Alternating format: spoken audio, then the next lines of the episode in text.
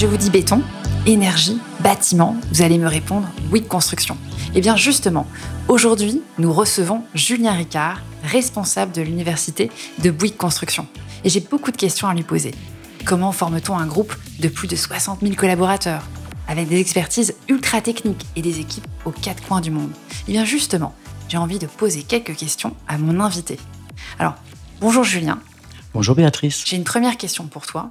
Les auditeurs l'ignorent peut-être, mais tu as un parcours très riche. Alors, avant de commencer euh, à le décortiquer en détail, je voulais d'abord te poser une première question un peu surprenante. Qu'est-ce que tu voulais faire quand tu étais petit? Quand j'étais petit, Tout petit. je voulais être santonnier. Santonnier Oui. Ça, c'est original. Je voulais créer des petits personnages de crèche. J'adorais cette période de l'année. Je suis provençal, comme mon nom l'indique peut-être. Et euh, je me suis rendu compte, euh, dès l'âge de raison, que c'était un métier extrêmement saisonnier et qu'il allait falloir que je me réoriente. C'était peut-être ta casquette créative qui s'exprimait déjà? Oui, euh, voilà, euh, l'idée de, de mettre en scène euh, un paysage avec des, des humains au cœur de ce paysage, une nature maîtrisée peut-être, Ouais. et puis construire une histoire. Excellent. Et alors, du coup, après, tu as suivi le, le chemin de la raison, puisque je vois que tu as fait quand même des, des très belles études. Tu peux nous en dire plus? Oh, c'est très gentil de dire ça. Ben oui, le chemin de la raison a été aussi un peu par hérédité de faire Sciences Po, plutôt une orientation au service public au départ. Et puis, euh, les hasards de la vie m'ont mené à avoir une première expérience dans l'audiovisuel public. Donc, à l'époque, euh, la cinquième, Ah oui, on appelait ça les cinquièmes, oui, c'est vrai. voilà, qui était animée par Jean-Marie Cavada et qui avait une belle mission. C'était la télévision du savoir, de la formation et de l'emploi. C'était déjà tout un destin. Quoi. Et tu vois que le fil rouge a commencé à se tracer à ce moment-là. Et alors, je reviens juste un petit peu sur tes études Sciences Po. Du coup, tu disais, par hérédité, tu avais déjà de la famille qui avait un peu suivi ces... Oui, voilà, les, les sciences humaines en général. Et qu'est-ce qui t'a plu dans cette formation? La diversité des approches, la capacité à euh, se documenter et prendre la parole sur un problème et construire un, un discours élaboré dessus. Euh, C'était pas encore à l'époque de Richard Descoings Non, je comprends. ah non, à l'époque, euh, il était euh, étudiant, mais je l'ai retrouvé quand je suis retourné travailler à Sciences Po. Ah, parce que tu es passé par Sciences Po? Attends, il va falloir que tu me racontes. Bah oui. Commençons déjà par ton, ta première expérience sur la cinquième. Voilà. Raconte-moi. Alors à la cinquième, euh, auprès de Jean-Marie Cavada, on avait des ambitions un peu folles. Est-ce que tu te souviens du bruit que faisaient les modems dans les années 90 Ça me rappelle quelque chose, un bruit désagréable. On avait la- l'ambition folle de distribuer des programmes de télévision à la demande, via Internet, à des écoles, à des centres de formation, à des lieux d'insertion. Et euh, cette banque de programmes éducatifs est l'ancêtre des programmes éducatifs qu'on a vus euh, sur France 4 pendant le confinement, par exemple. Excellent. C'était un peu comme la VOD. Oui, c'était les ancêtres de la VOD avec un petit modem euh, RTC et on utilisait euh, des, des cartes satellites dans les ordinateurs pour que pendant une nuit entière, tu reçoives 12 minutes de programme. Excellent. Et comment t'es passé tout d'un coup de la cinquième à une expérience ensuite dans le learning? Qu'est-ce qui s'est... Ben, Qu'est-ce qui s'est passé? C'est que au bout de quelques années, j'ai été euh, rattrapé par euh, mon école, par mon réseau professionnel. Ils m'ont dit, mais viens, ton expérience dans les médias, dans l'audiovisuel nous intéresse. Ton expérience dans le, le multimédia éducatif, même si ça s'appelait pas vraiment comme ça à l'époque. On parlait des TIS. Ça doit rappeler Ah oui, quelque chose aux plus seniors d'entre nous. l'information Oui, de technologie et de communication l'information, de la communication pour l'éducation. Ça, Voilà. les moins de 20 ans ne peuvent pas connaître. Non, vraiment. On, est, on est des- dans la seniorité, là. Mais donc, euh, rattrapé par euh, mon école qui me dit ben, Viens, viens nous aider à réformer la scolarité, à transformer l'école en master, puisque c'était une école qui est passée de 3 ans à 5 ans, Ouais, accompagner son internationalisation. Et j'ai pris en charge différents portefeuilles pédagogiques, les, les études et la stratégie marketing, le management des médias. C'est l'époque où Richard Descoings a créé l'école de journalisme, avec euh, le développement de partenariats internationaux pour toutes ces formations. Ouais, c'était le début du grand rayonnement de Sciences Po. hein. Voilà. Et de son internationalisation, de sa diversification inclusive.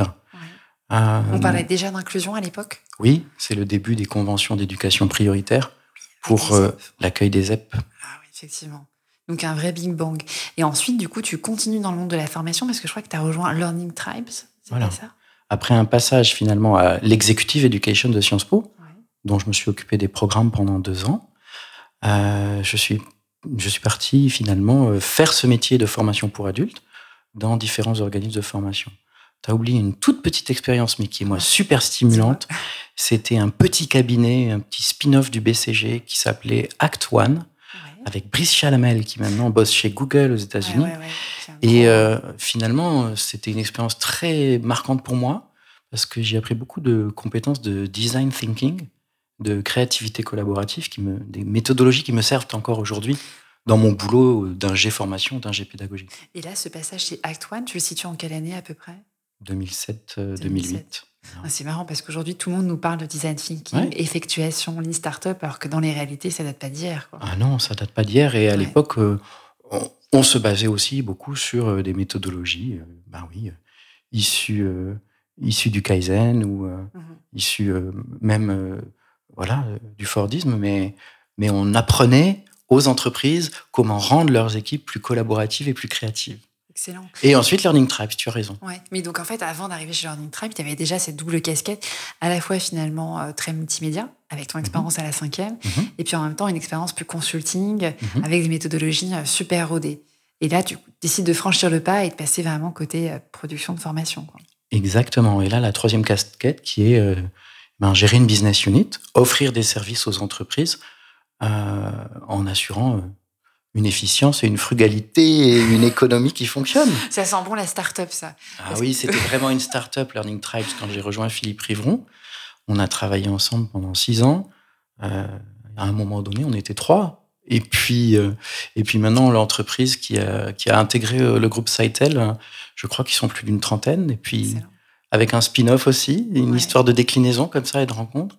Avec l'entreprise Edflex aujourd'hui. Et qu'est-ce que tu faisais du coup à l'époque? Du euh, coup, j'étais euh, sur le papier euh, directeur pédagogique.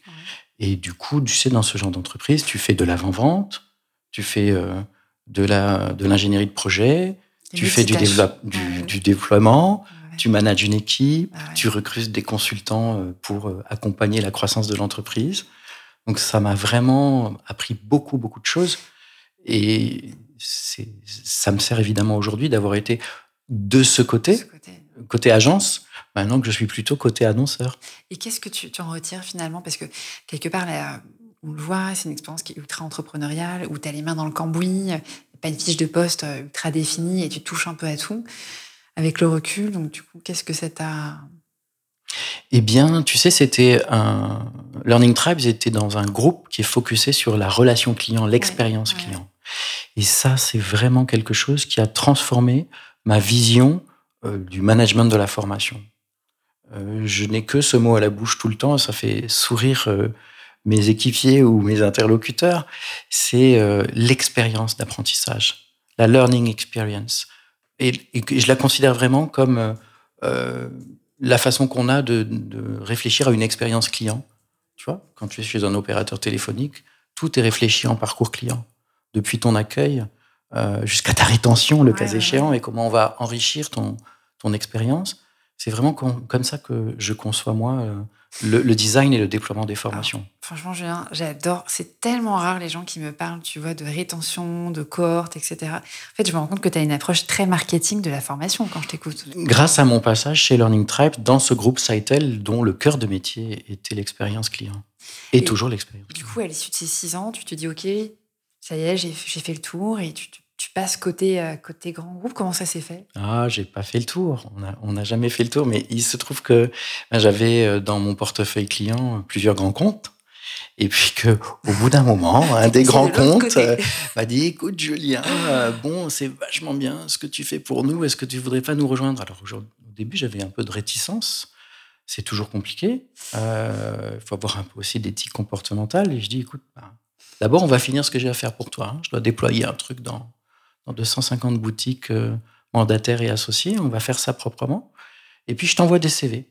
Et puis, euh, neuf mois plus tard, euh, la directrice de l'académie Bouygues Télécom me rappelle en disant Ah, c'est super les CV que tu nous as envoyés. Tu as bien compris ce qu'on cherche, mais en fait, ils n'ont pas passé le cap du dernier entretien. Tu es sûr que tu n'es toujours pas intéressé? Et puis voilà comment ça s'est fait? C'était un moment où le fondateur de Learning Tribe partait vivre aux États-Unis. Donc je me disais, mince, notre relation de travail va changer et tout. Puis, Et puis voilà. Bravo à, à, Bouygues, parce que pour le coup, c'est assez rare de voir des transfuges un peu issus du monde entrepreneurial intégrer des structures un peu plus grosses et un peu plus, un peu plus processées. Quoi. Ils ont eu un vrai coup de cœur sur toi. J'ai eu cette chance. en tout cas, visiblement. Et là, du coup, comment se passe ton arrivée chez, chez Bouygues? Parce que du coup, tu intègres d'abord Bouygues Télécom. J'intègre d'abord Bouygues Télécom, l'Académie Bouygues Télécom, où j'étais dans une zone de confort sur les sujets de formation, puisqu'on était sur euh, la télévente, euh, la relation client, l'expérience client. Et une équipe euh, qui avait besoin de se renforcer, puisque tu sais, c'est une, entreprise très résiliente, Bouygues Télécom, mmh. qui maintenant a vraiment une, très belle success story, mais qui, de 2012 à 2015, a un peu souffert. Traversée difficile. Et donc, la formation a été vraiment un accélérateur de la transformation pour reconstruire l'entreprise. C'est ça, qui était passionnant. Ça m'intéresse. On peut s'arrêter dessus parce qu'on on sait tous, un hein, Bouygues Télécom a eu quand même des moments euh, assez euh, difficiles hein, que tu évoquais dans l'histoire. Mhm. Et toi, tu arrives justement au moment où mhm. les choses sont quand même très compliquées. Ça ne fait pas peur, tu relèves le défi.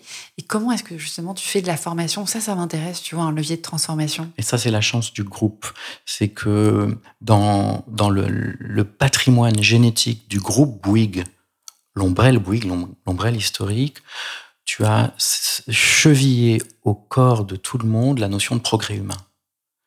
Et si euh, Bouygues Télécom est, resté dans le groupe, hein, c'est parce qu'à un moment donné, Francis Bouygues a dit, mais l'avenir de mes équipes, l'avenir des hommes et des femmes de Bouygues Télécom n'est pas assuré si on vend Bouygues Télécom par appartement.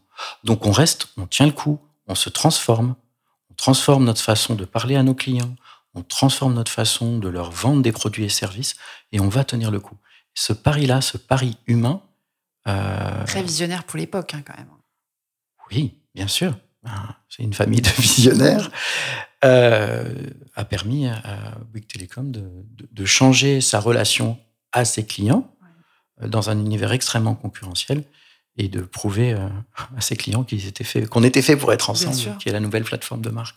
Et toi, du coup, quand tu arrives dans l'académie, quelles sont tes, premiers, tes premières missions tes Mon premier job, ça a été de redonner une crédibilité pédagogique à une équipe qui venait du terrain et qui avait besoin de construire euh, bah, des savoirs fondamentaux sur c'est quoi la formation pour pouvoir donner du sens à l'action, reconstruire des savoirs méthodologiques de la formation. Ben, comment on sépare euh, un design d'un développement?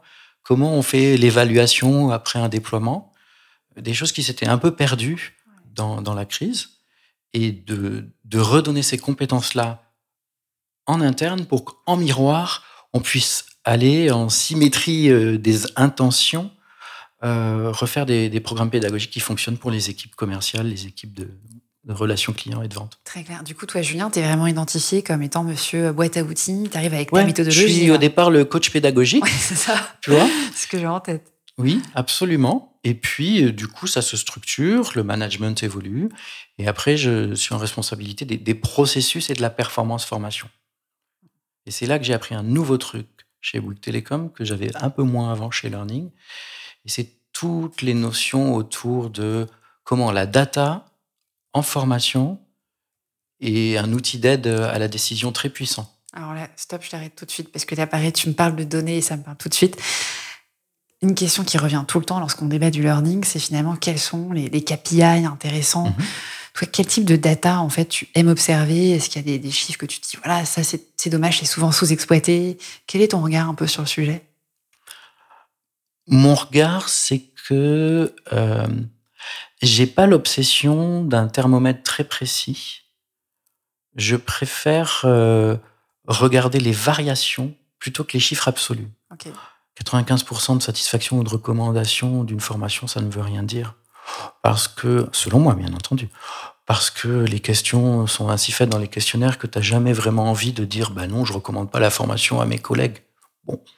En revanche, ce qui est intéressant, c'est de se dire bon, ben, dans toute ma gamme de formations, quelles sont celles qui sont à 93,5 et quelles sont celles qui sont à 95,5 Quelles sont celles qui étaient à 95,5 et qui sont à 94 Ce sont des signaux faibles qu'il faut regarder. Ce pas les valeurs absolues qui m'intéressent, ce sont les variations fines où tu te dis, ah tiens, et eh ben là, du coup, je vais aller regarder le cali, je vais aller regarder les verbatims. Éventuellement, je vais décrocher mon téléphone et euh, demander à, un échantillon de participants ce qu'ils ont pensé de la formation. Excellent. Ce qui m'intéresse, c'est pas les valeurs absolues, C'est les variations de valeur qui m'intéressent. C'est marrant parce que tu vois, je fais une analogie avec le monde startup, mais en startup, on dit souvent méfiez-vous des vanity metrics. Tu sais, Mhm. des, des- des chiffres qui flattent un peu l'ego. 100% des, des collaborateurs. plaisir, 100%. etc., mais qui en réalité euh, cachent, euh, cachent d'autres choses. Quoi. Ok, je comprends bien ton focus. Et du coup, toi, pendant 4 ans, chez Bouygues Télécom, tu processes, tu Mhm. te concentres sur la performance, c'est- vraiment ton, ta priorité quoi, Oui, avec euh, une organisation super intéressante, c'est qu'on avait des experts métiers au sein de Ouais. l'équipe. au sein de l'équipe, experts métiers de la relation client, experts métiers de l'assistance technique, experts métiers de la vente en boutique, experts métiers de la télévente, et euh, qu'on a reprocessé les parcours de formation, d'intégration des nouveaux collaborateurs. C'est des métiers où il faut maîtriser euh, des tonnes d'applicatifs, plus du discours client, plus euh, euh, être euh, agile pour sortir des processus quand, il y a des situations clients à résoudre. Euh, beaucoup de compétences et euh, les parcours d'intégration du coup étaient longs avec du déchet. On a complètement réinventé ça avec une logique d'alternance, une logique de formation en situation de travail et avec des, des- résultats qui sont une meilleure rétention, euh, un meilleur, ben, pour le coup, un meilleur net promoter score, mais du côté client, de, la, de la relation client des, des nouveaux formés. Donc on a beaucoup travaillé sur les processus d'intégration. On a travaillé aussi sur les processus de développement des compétences, beaucoup de soft skills, en utilisant les apports des neurosciences pour être plus agile, faire la bascule cérébrale chaque fois que c'est nécessaire, au lieu, et- et- au lieu d'appliquer di- directement euh, des procédures qui sont toutes dans la machine. Excellent. Et puis, euh, le troisième processus qui nous a beaucoup euh, challengé sur le digital, c'est comment former massivement tout le monde avec des infos sur embargo parce que tu as une nouvelle box qui sort. Et en fait, il faut former tout le monde en une semaine. Et hop, le matin où ça sort, il faut que tout le monde soit capable d'aider, euh, d'accompagner les clients Là, c'est vraiment des formations en mode commando. Quoi. en mode commando et euh, en exploitant pas mal le digital. euh, et aussi beaucoup de dispositifs de, de train the trainers et de cascading, avec chaque fois une task force qui est là pour faire le, le helpdesk, la hotline de Ah, la attends, formation. C'est beaucoup de mots en anglais. Là, tu m'as perdu en deux minutes. Réexplique- Réexplique-nous. Euh, L'idée, c'est euh, que quand tu dois comme ça massivement former 10 000 personnes en une semaine avec des infos sous embargo, Ouais. tu vas créer ton dispositif le plus près du déploiement. Et Donc là, on parle par exemple d'offres, une nouvelle offre oui, de forfait. la nouvelle box. qui va arriver, une Ou, nouvelle euh, box, des choses qui sont ultra, ultra confidentielles, qui ont un impact sur ton cours de bourse, sur tes concurrents, etc. Absolument. Touchy, quoi. Voilà, vraiment touchy. Donc il y a vrai- des vrais enjeux de confidentialité et c'est super excitant de travailler sur ce genre de projet et se dire alors comment on va faire? On va pouvoir sensibiliser tout le monde avec les outils du e-learning, vidéo learning, capsules euh, de rapid learning, euh, modules plus traditionnels, des infographies, on va utiliser tout ça. Et puis on va s'appuyer sur euh, un cascading, c'est-à-dire finalement une transmission humaine euh, département par département jusqu'aux équipes et jusqu'au support d'équipe. Jusqu'aux opérationnels en Voilà. boutique, en fait. Et hein. donc, tu crées, en fait, quand tu crées un dispositif de formation, tu en crées trois. Parce que tu crées celui des opérationnels, celui de leur manager et celui de ceux qui vont divulguer et disséminer ce dispositif au manager en question. Cascading, je ressortirai. J'ai Voilà. brillé en société. Et, et du coup, à l'issue de ces quatre ans, donc on le voit, tu as eu vraiment des, euh, des vrais défis, tu as exploré une diversité de formats, tu en parlais tout à l'heure sur euh, des cibles différentes, avec des équipes métiers au sein même de ta propre structure. Là, ensuite, tu deviens responsable, du coup, de l'université de Bouygues Construction. La consécration, comment les choses se passent? Je ne sais pas si c'est une consécration, mais c'est une mission super Ah, excitante. Mais comment ça se passe d'abord? Quand tu as la chance de travailler dans un groupe comme Bouygues, eh bien, tu fais des rencontres, parce qu'il y a des instances pour se rencontrer, euh, des comités formation groupe, et puis finalement, on travaille avec le même écosystème de, de partenaires ou de prestataires. Donc, on se, re- on se rencontre dans des clubs clients, des clubs utilisateurs.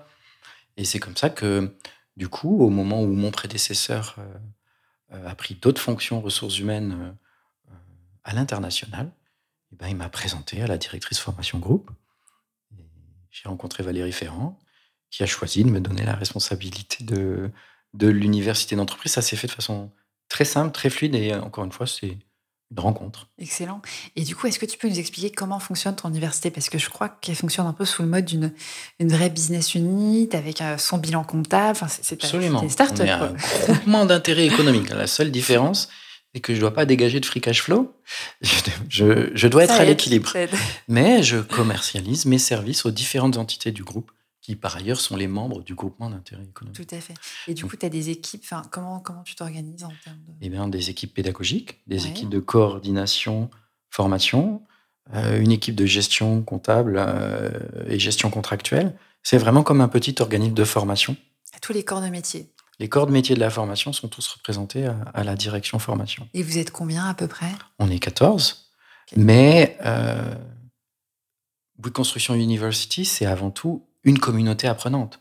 Parce qu'on fait appel au marché pour fabriquer des modules de formation, des contenus ou pour déployer mhm. des programmes de formation résidentiels ou présentiels. Mais on a aussi plus de 125 formateurs internes qui sont des experts métiers qu'on anime et qui euh, contribuent vraiment euh, au programme de l'université. Très clair. Donc 14 dans ton équipe, une communauté et en plus. Et puis 6 training centers internationaux par plaque géographique. Qui sont basés où? Qui sont basés à Hong Kong, euh, en Suisse, en Grande-Bretagne, aux États-Unis, et puis à Casablanca. J'ai un trou de mémoire parce qu'il y en a un qui est plus informel. Tu sais, on est une entreprise nomade puisqu'on va aller où, où, nous portent nos chantiers. Mhm. Et du coup, Oui Construction University est aussi une université nomade.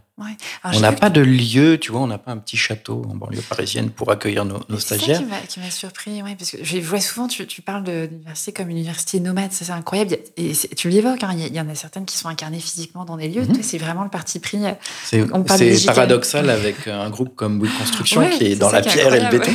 Et nous, nous sommes nomades et nous allons où nos chantiers nous portent comme des compagnons. Excellent. Non, mais c'est super dans l'air du temps. Tu sais, on parle beaucoup des digital nomades euh, mhm. qui vont s'installer à droite à gauche en fonction des opportunités. Toi, tu es pareil finalement. Et, du coup, comment on fait finalement pour euh, être à la tête d'une université qui est du coup, on le voit, hein, il, y a des, il y a des training centers locaux, j'entends, mais s'adresser aussi bien à des, des opérationnels, des managers, des services clientèle, enfin, une cible super hétérogène. Comment tu mhm. fais? Comment tu structures ton offre? Eh bien, tout tourne autour de cette idée de, communauté apprenante. C'est que la gouvernance des programmes, elle est dans les filières métiers. Euh, les filières métiers sont transverses aux entités et aux différents métiers de Bouygues Construction. Tu les as cités tout à l'heure.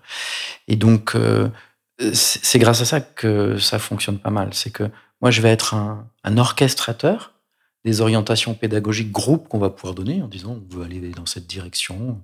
En ce moment, on veut travailler sur les sujets de voilà, d'éthique comportementale, de, changer notre culture euh, managériale. Le monde du bâtiment est parfois un monde un peu rude. Donc, on travaille là-dessus. Ça, c'est des orientations corporate. Et en même temps, euh, la filière métier des achats, la filière métier de l'encadrement travaux, la filière métier des commerçants, la filière métier des RH, etc., vont avoir euh, leur propre gouvernance, dire ben, nous, les, les compétences qu'on veut développer pour les gens qu'on accueille en intégration, c'est ça. La professionnalisation, ça sera plutôt ça. L'expertise, ça sera plutôt ça et on les accompagne euh, de cette manière. Donc, tu vois, une organisation un peu matricielle où, euh, bien sûr, qu'on est une tête pensante pédagogique, mais surtout, on est un orchestrateur de, de l'intelligence collective des différentes filières métiers. Très joliment dit. Et, Julien, justement, tu parlais, tu évoquais les orientations de groupe. Euh, il y a deux mots qui reviennent régulièrement en ce moment. on parle de prospérité durable. Mmh. Est-ce que tu peux nous en dire plus et pourquoi est-ce que tu en as fait finalement un des axes forts de vos formations aujourd'hui Écoute, parce que c'est un mot que tu trouveras dans la communication de, de Bouygues Construction, la, hein. la, prospérité durable. On n'est pas une entreprise à mission, mais on est une entreprise responsable et engagée. Et à ce titre, on a pris des engagements forts face au marché, mais face à nous-mêmes, de réduction de nos émissions de gaz à effet de serre de plus de 30% d'ici 2030.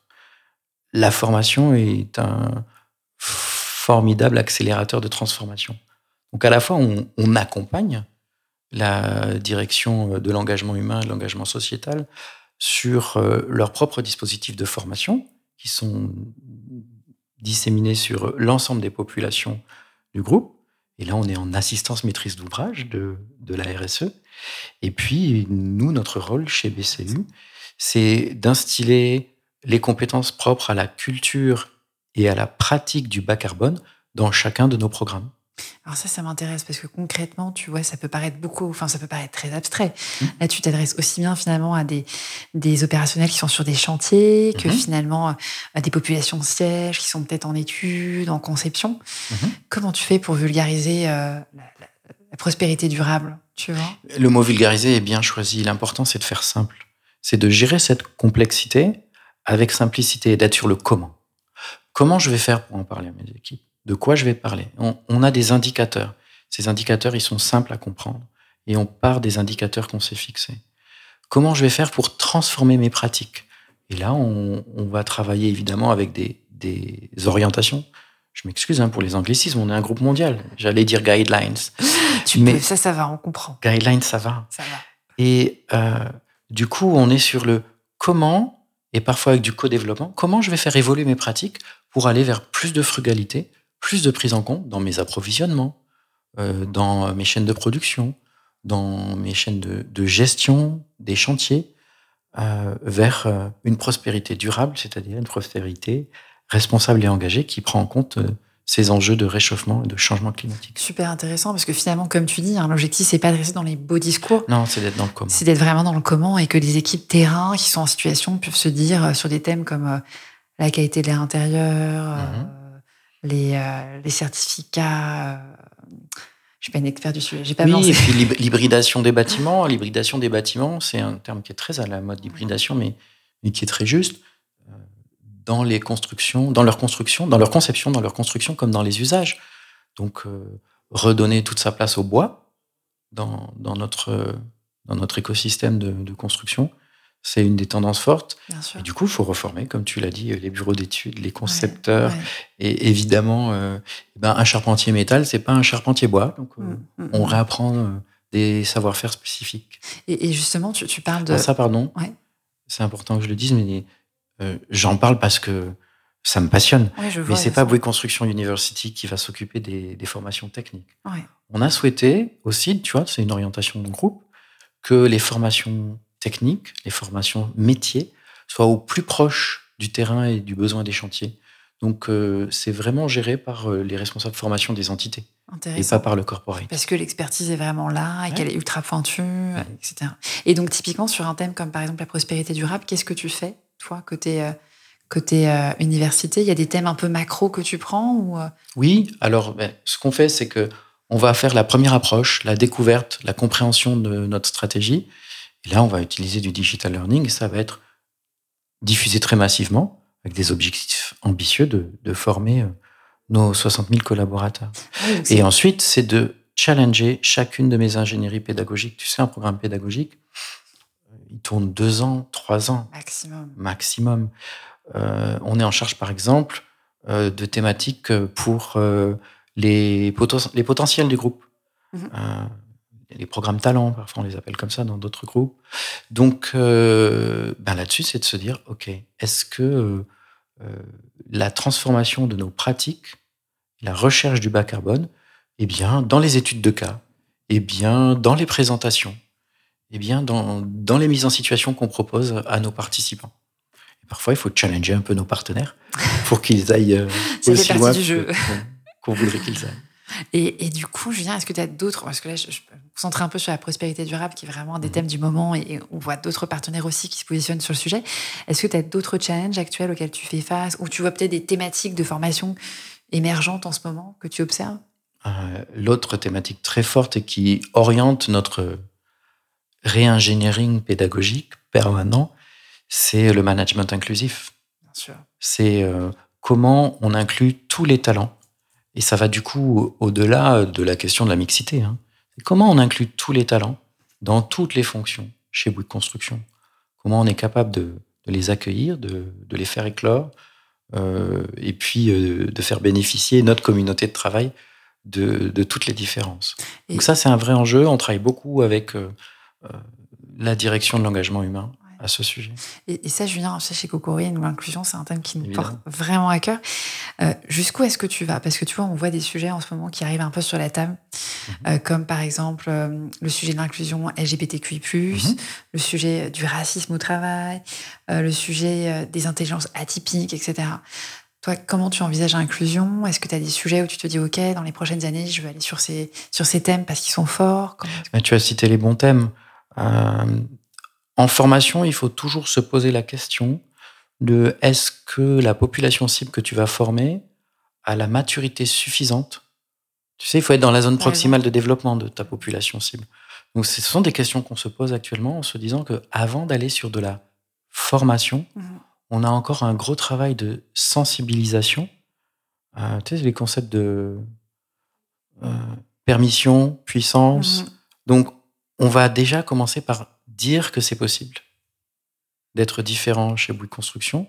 Et ça passe par euh, la valorisation et la mise en place d'autres dispositifs que ceux de la formation, comme notre démarche Speak Up, qui fait que on peut être témoin, se poser des questions, être victime, ou juste vouloir savoir jusqu'où on, peut aller ou ne pas aller sur les problématiques des agissements sexistes, du harcèlement moral, du harcèlement sexuel. Donc on a une démarche speak-up qui est, qui est vraiment très valorisée pour créer cette maturité-là. Déjà créer cette sensibilité que oui, dans notre entreprise, on peut être différent. Et donc euh, accéder par cette démarche speak-up à des interlocuteurs euh, voilà, qui ont la main sur le cœur. Euh, on sait qu'ils ont des mails confidentiels qui sont en dehors du réseau. On sait qu'on peut, si on le souhaite, plutôt parler à un tiers, qui est un prestataire en dehors de l'entreprise, pour savoir euh, bah, est-ce qu'on est victime, est-ce qu'on est témoin, est-ce qu'on est manager et on ne sait pas comment gérer une situation, euh, quelles sont les questions qu'on se pose. Et ça, c'est super important et c'est préalable à pouvoir après faire euh, des formations plus comportementales pour les managers de proximité, les managers. Ce qui est intéressant dans ce que tu dis, c'est qu'on le voit, hein, il y a une première étape préalable finalement, c'est déjà poser les bases d'un cadre commun, oui, ensemble, des et poser les conditions de pouvoir vivre ensemble cette inclusion avant de se dire on va former les gens. Parce que si tu fais pas bouger gars en même temps, euh, la formation toute seule ne euh, remplace pas euh, l'organisation ou le management. Super intéressant. Il y a des prérequis quand on le voit. On y croit mhm. aussi beaucoup. Et, et, du coup, tu parlais de management inclusif. Là aussi, finalement, toi, tu positionnes le sujet de l'inclusion à un niveau managérial. quoi. Mhm. C'est le manager qui est acteur finalement de euh, son environnement, qui peut avoir une pratique finalement ouverte et bienveillante. Pour moi, c'est essentiel. On est vraiment en train de travailler sur notre paradigme managérial. Euh, cette année a prouvé que on pouvait, sans se voir, euh, continuer à être euh, durablement prospère, sans se voir continuer à être performant. Et en même temps, ça a créé d'énormes frustrations sur le lien social qui nous a manqué. Cette hybridation de l'organisation du travail, elle challenge beaucoup une culture du chantier où on est sur le chantier avec ses équipements de protection individuelle, prêtant, présent. Et là, du coup, bon, ben, ça nous challenge beaucoup, cette hybridation. Euh, c'est cette problématique qu'on travaille. Je ne sais pas si j'ai bien répondu à ta question. Très clair, Julien. Je vois, je vois, très bien où tu veux venir. Et, justement, tu, parles un peu du contexte cette année. Ce qui m'intéresse, c'est aussi de comprendre comment toi tu l'as vécu, comment tes équipes l'ont vécu. Est-ce que ça a changé ta façon de, travailler, toi, à titre personnel, ta façon de collaborer peut-être avec tes équipes? Tu es obligé de formaliser davantage l'informel. Tu es obligé de penser à trouver des moments pour recréer du off. Alors, on, on s'est pas mal organisé. Euh, on a un concours de gifs quotidien qui continue. Hein. J'adore. Et, ça marche très très bien. Euh, tu es obligé de penser l'informel et de lui laisser de la place parce qu'il n'y a plus la machine à café, il n'y a plus le, regard euh, implicite de voir si quelqu'un souffle derrière sa position de travail ou si quelqu'un va bien. Donc ça demande une attention différente. Et c'est essentiel. Alors, on a essayé d'aider nos, nos managers et nos collaborateurs à vivre cette hybridation du travail en leur mettant à disposition des, modules, euh, bah, justement, mhm. de e-learning et de vidéo learning qui pouvaient vivre chacun à leur rythme. Parce que ça a beaucoup cassé, évidemment, le, rythme traditionnel de, la formation. Bien sûr. Et vous êtes basculé du coup en télétravail côté équipe, euh, équipe siège Comment est-ce que vous êtes organisé? Alors là, on est plutôt à se dire ouf, on va revenir au bureau. Et on est en train, on est en train, au contraire, de, réfléchir à euh, quelle est la bonne dose de présence et de distance. On sait qu'on est tout à fait efficient à distance, mais euh, quelle est la bonne organisation Peut-être plutôt en jour flottant qu'en jour fixe pour euh, continuer à vivre dans un équilibre vie pro-vie perso qui soit tout à fait satisfaisant et, et s'assurer qu'on continue à faire équipe. Ouais, c'est toute la difficulté, hein, c'est finalement trouver le bon mix finalement mmh. entre présentiel et, et, euh, et, distanciel, et en même temps conserver un peu le lien social en dépit des configurations euh, hybrides. Et du coup, Julien, on parlait un peu justement de, là, parle de cette année. Comment tu te projettes sur l'année prochaine, les années d'après? Est-ce qu'il y a des tendances dans le monde du learning où tu te dis, ok, là, c'est ça va exploser? je sais que tu n'as pas de boule de cristal, pas de pression. On ne fera pas un bilan l'année prochaine, je dirais t'as faux. Mais est-ce que tu as des grandes tendances RH que tu identifies où tu te dis, OK, là, j'y crois et j'y vais?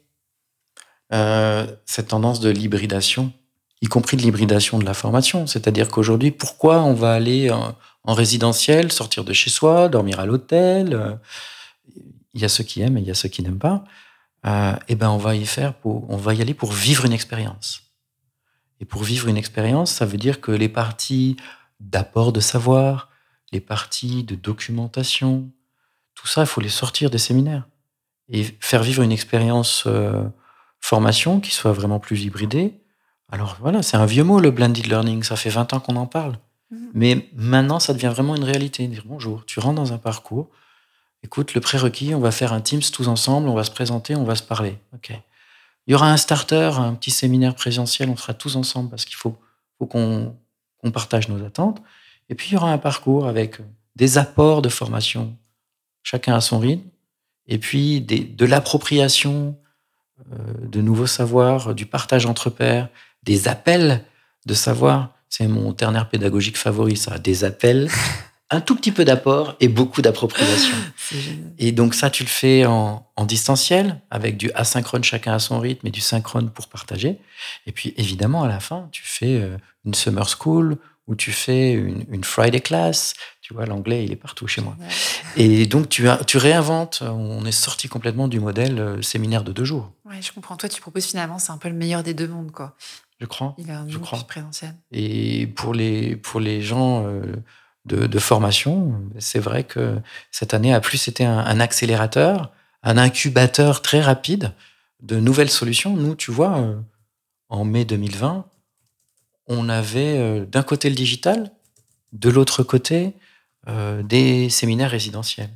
Et puis finalement, là, on est à un tiers de nos activités qui ont pivoté vers du, du distanciel ou du hybride. Et puis on va rester comme ça, parce qu'on s'est rendu compte justement tu sais, si je te parlais des variations d'indicateurs. Ça me rappelle quelque chose. Euh, la satisfaction à chaud des collabs, des collaborateurs, elle est euh, égale ou supérieure. C'est pas vrai, donc il n'y a même pas de... L'impact à froid, identifié par les managers ou par les collaborateurs, il est égal.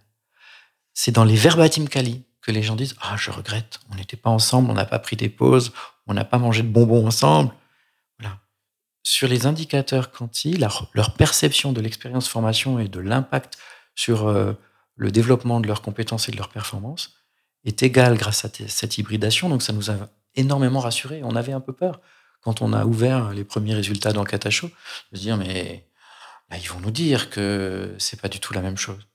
Eh bien, on a été heureusement surpris. Excellent. La plasticité des apprenants est formidable. Excellent. Et, Julien, tu, vois, on sait que tu es très au fait du monde du learning. Euh, on avait évoqué au tout début ton expérience quasi entrepreneuriale de start-upper, euh, tes années chez Bouygues, enfin Bouygues Télécom, puis Bouygues Construction.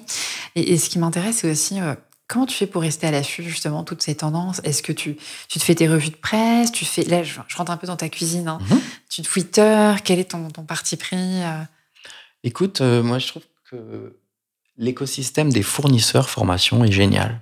Ils sont très généreux. Donc, je reçois pas mal de newsletters. Je sais celles que je vais lire d'un œil, celles que je vais vraiment piger de façon systématique. Mais euh, vraiment, ça, c'est ma source principale. Il faut le reconnaître. Hein. L'écosystème EdTech. Euh, l'écosystème EdTech est très généreux en webinaire, mmh. en newsletter. Ça prend du temps, mais on peut apprendre quelque chose tous les jours. C'est ça vraiment qui, oriente et qui affûte euh, ma réflexion et, ma vision de la formation pour continuer à développer les bons programmes chez Bouygues Construction University. Excellent. Écoute, on arrive sur la conclusion. J'ai envie de te poser deux questions un peu plus perso, mais t'inquiète, rien de glissant.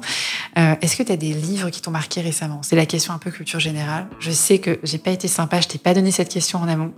Si tu me dis je sais pas, tu as le droit de me citer un, un film qui t'a marqué ou une série Netflix. C'est aussi autorisé. Écoute, euh, en tout cas, euh, j'ai un bouquin que j'ai commandé qui va arriver parce que euh, son titre m'a intéressé. Alors l'auteur c'est Yves Morieux et je crois pas le dénaturer en disant que c'est manager la complexité avec simplicité. Six règles pour être simple en manageant la complexité. J'ai très envie de le, le lire, on me l'a conseillé et j'ai envie de le lire ce week-end. Je retiens. Une lecture sérieuse. Et comme euh, voilà, ça commence à faire le buzz parce que ça fait plusieurs personnes qui m'en parlent, je vais lire ce livre. On note ça sur notre booklist. Et pour terminer, Julien, est-ce que tu as une devise, une philosophie dans ta vie? Oh, keep it simple and smart. C'est Oui, vraiment. ça? Kiss Ah, Kiss, ok, ok. Super acronyme. On le voit souvent Oui. sur les réseaux. Oui, moi vraiment, c'est à chaque fois possible. Alors, je le dis souvent en boutade. En boutade, c'est souvent de la psychologie paradoxale. hein. On est en échange, je dis mais pourquoi faire simple quand on peut faire compliqué? Évidemment, il faut prendre ce contre-pied. Très sympa. Merci beaucoup Julien pour ce témoignage. Dans cet épisode, du coup, on a parlé de beaucoup de choses. On a parlé de performance, de data, d'inclusion et même de concours de GIF. Ça, je retiens et ça va rester. À très bientôt. À bientôt, Béatrice.